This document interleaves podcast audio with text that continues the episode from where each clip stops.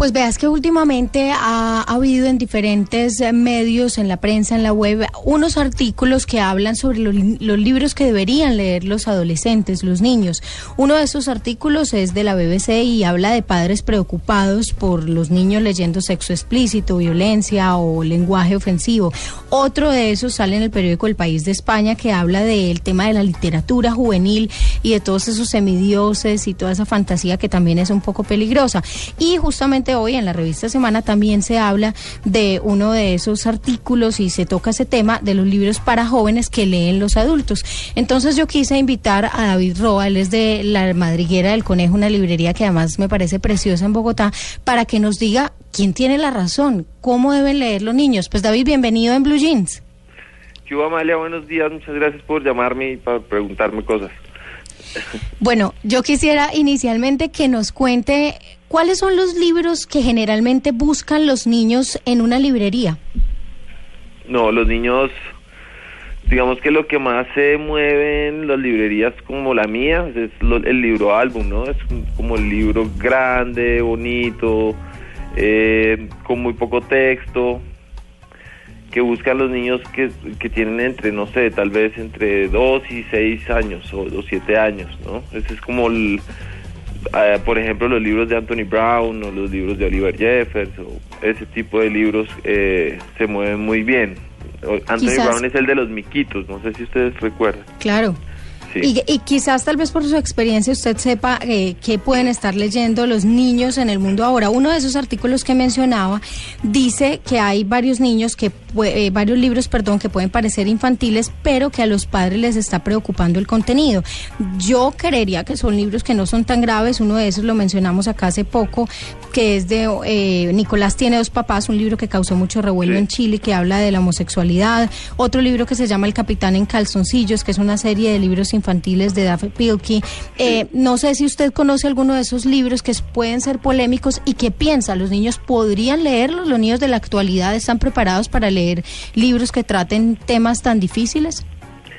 Pues en general, en, el tema de lectura, desde los niños hasta los adultos, eh, desde mi punto de vista, lo importante no es que los libros dicten, dicten ideología, pues desde que están chiquitos, como digamos yo no soy muy fan en absoluto de esos libros de los valores que suelen regalarle a los niños en las primeras comuniones, por ejemplo. A mí no me parece que eso sea correcto, no me parece que uno deba darle las respuestas a los niños masticadas sin que pasen por la experiencia de ellos, como, como a ninguna otra persona, porque considero que a los niños se les debe tratar con el respeto que se le trata a cualquier lector, porque cualquier padre suficientemente sensible sabe que los niños no son idiotas. Me parece más bien que, mm, que se les debe dar libros que les provoquen preguntas y a veces si esas preguntas son complicadas, pues es mucho mejor, ¿no? pues David, es que dentro de la lista, por ejemplo, estaba Lolita de Vladimir Nabokov. Eh, ¿Esto lo podría leer un niño? Pero es que no lo va a poder leer porque no lo va a entender. Lolita no es un libro sencillo. a lo que me refiero es que uno necesita pues las herramientas de, lenguaje para poder leer un libro como tan sofisticado en el lenguaje, ¿sí? Este, entonces eh, puede hacer, pero si yo encuentro un niño de 12 años tratando de leer Lolita, pues a mí me va a parecer muy emocionante porque le va a generar muchas preguntas que por medio de la experiencia de la lectura, de sentarse a tratar de entender este libro, va a aprender muchísimas cosas. Y sí, hay un tema delicado, pero todos los temas deben hablarse. Eh, no, yo no creo que van a haber temas que no se puedan hablar.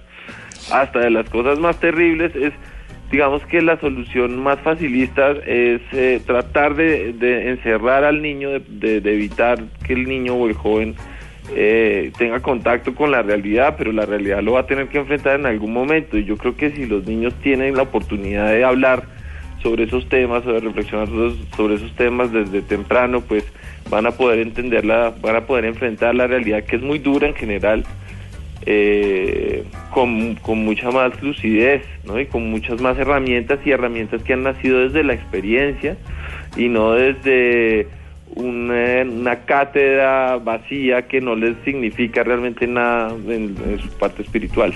David, eh, dentro de la lista pues hay libros eh, que son de literatura juvenil, sagas, incluso está pues las 50 sombras de Grey y hay que aclarar que eh, la lista está entre niños entre los 1 y los entre los 4, perdón, y los 15 años. Yo quisiera que usted y que esta es la última pregunta porque tenemos un, muy poquito tiempo nos recomendara unos tres libros para que los niños puedan comenzar a leer con gusto. Esto puede ser un poco difícil, pero es una pregunta que nos hacemos todos los días. En los colegios recomiendan unos que a veces los alejan de la lectura. Usted con su experiencia de librero, ¿cuál recomendaría, recomendaría para acercarlos a ellos? Mm, yo, yo pienso que mm, que cualquier eh, literatura que rescate las tradiciones eh, que rescate las tradiciones folclóricas y culturales, no me refiero a las tradiciones de morales, eso no, eso no, no estoy de acuerdo. Entonces, digamos, las fábulas, los cuentos de los hermanos Grimm, eh, eh, libros ya clásicos como Alicia en el País de las Maravillas o como El Mago de Oz, eh, toda la literatura de Roald Dahl, de la fábrica de chocolates, en fin, entre mejor, entre más creativo, y menos y menos moralista sea la, la, literatura que recojan los niños es mejor. Lo que sí lo que sí quisiera agregar es que lo bueno sería más que en vez de estar los papás preocupados porque los niños lean cosas que puedan ser inmorales o que tengan eh, cosas explícitas dentro, etcétera, más bien se preocupen porque tengan un buen gusto. Es decir, yo no censuraría las sombras de Grey por que sean éticamente incorrectas, sino porque son estéticamente pésimas. Entonces, es, es, lo importante es que tengan un buen gusto y que tengan herramientas para, para poder disfrutar la literatura con, con criterio, eh, que, que, con una ética moralista que realmente es vacía y tonta y no les, no pues les deja nada. Estamos muy de acuerdo en eso, David. Gracias por sus recomendaciones. Hay que dar la invitación para que además vayan a la librería, a la madriguera del conejo, que es tan bonito, y los papás lleven a los hoy, niños hoy domingo, hoy domingo eh, hay, hay hora del cuento. Siempre, ah, once y media de la mañana, siempre once y media de la mañana los domingos hay hora del cuento en la librería del conejo. Pues ahí queda entonces la invitación y David, muchísimas gracias por haber estado con nosotros hoy en la biblioteca de Blue Jeans. Bueno, Amalia, un abrazo y muchísimas gracias por llamar.